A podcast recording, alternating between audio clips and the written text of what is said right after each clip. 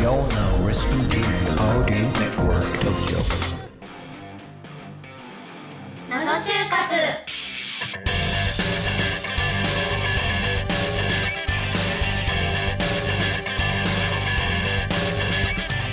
皆さんこんにちは始まりました謎就活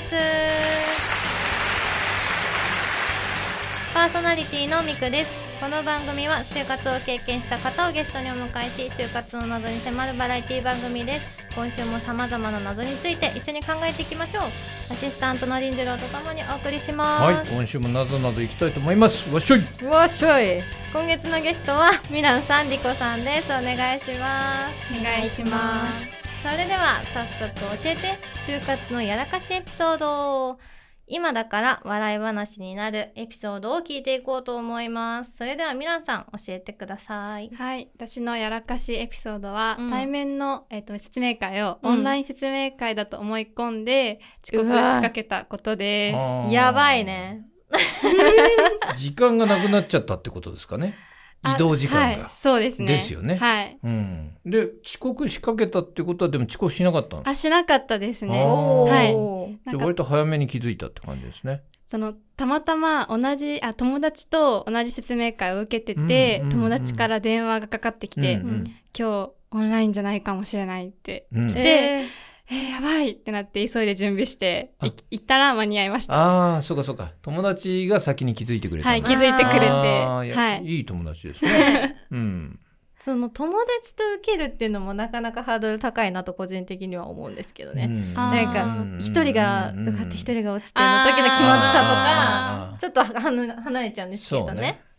なんかそれちょっと嫌だなってう自分的ん、にはまあでもこういうケースでは友達ねそうそうがそうねやっぱうりんあの同じいのてけくれててよかったねうん良かったですよってね。感じですけど、オンライン説明会だと思い込むのは良くないようんまあ気よくをつけね、てねまあ、確かにでも今まではさうんコロナのなる前はさ割と対面の方が当たり前だったけど、うオンライン混じってきたから確かに、時間間違えちゃうことあるよね。わけわかんなくなってくるのかうんだから余計間違えたくない人は余計ちょっと気気をつけないといけないかもそうね。ですね、うん気をつけていきましょうね、うんじゃあリコさんも教えてくださいはい、あの私はあまり敬語が得意ではなくて、うんあのフランクに話してくださる面接官の方だと、うんちょっと油断してしまっ油て断、まあ、ギリギリ丁寧語みたいな感じで話してしまギリギリ丁寧う語ことが何回かありました。はあーえいいじゃん別別ににいいいいじゃん。ギリギリ丁寧にダメですよ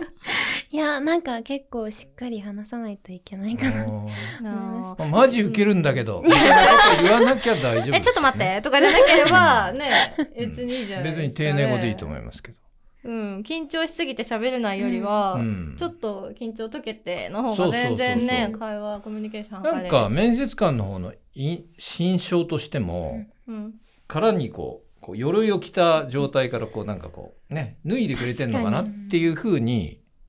思う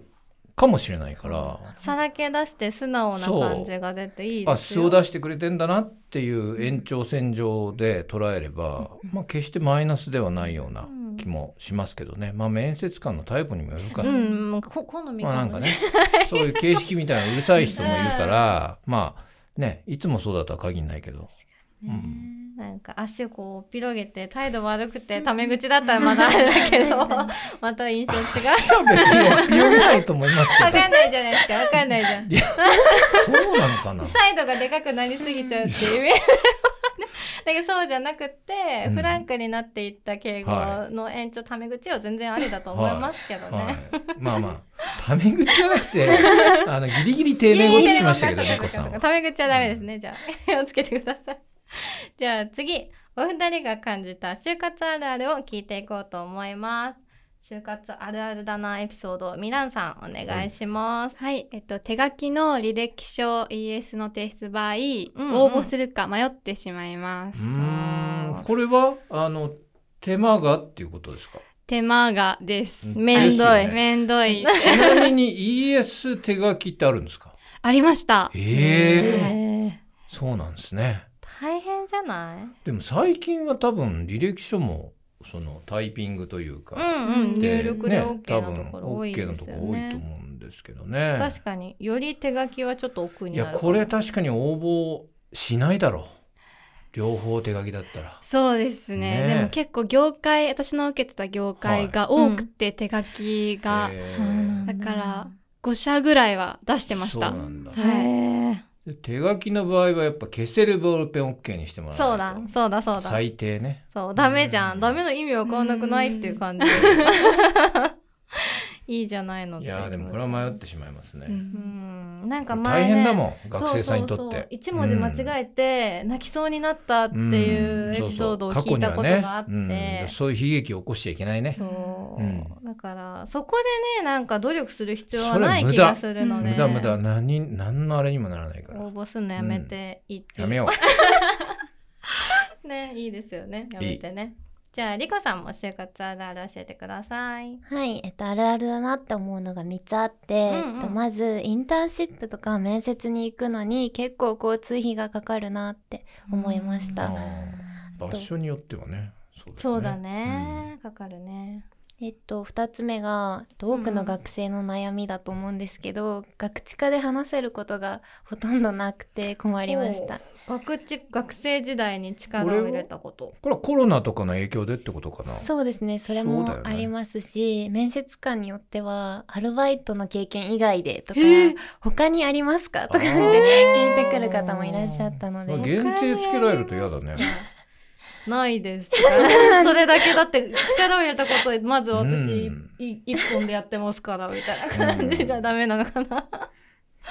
そっか。あともう一個あるのかな。はいあとは、合否の連絡が来るまでもう気が気じゃなくて、うんもうメールボックス何回も開いたりしてそわそわしてました、うんまあ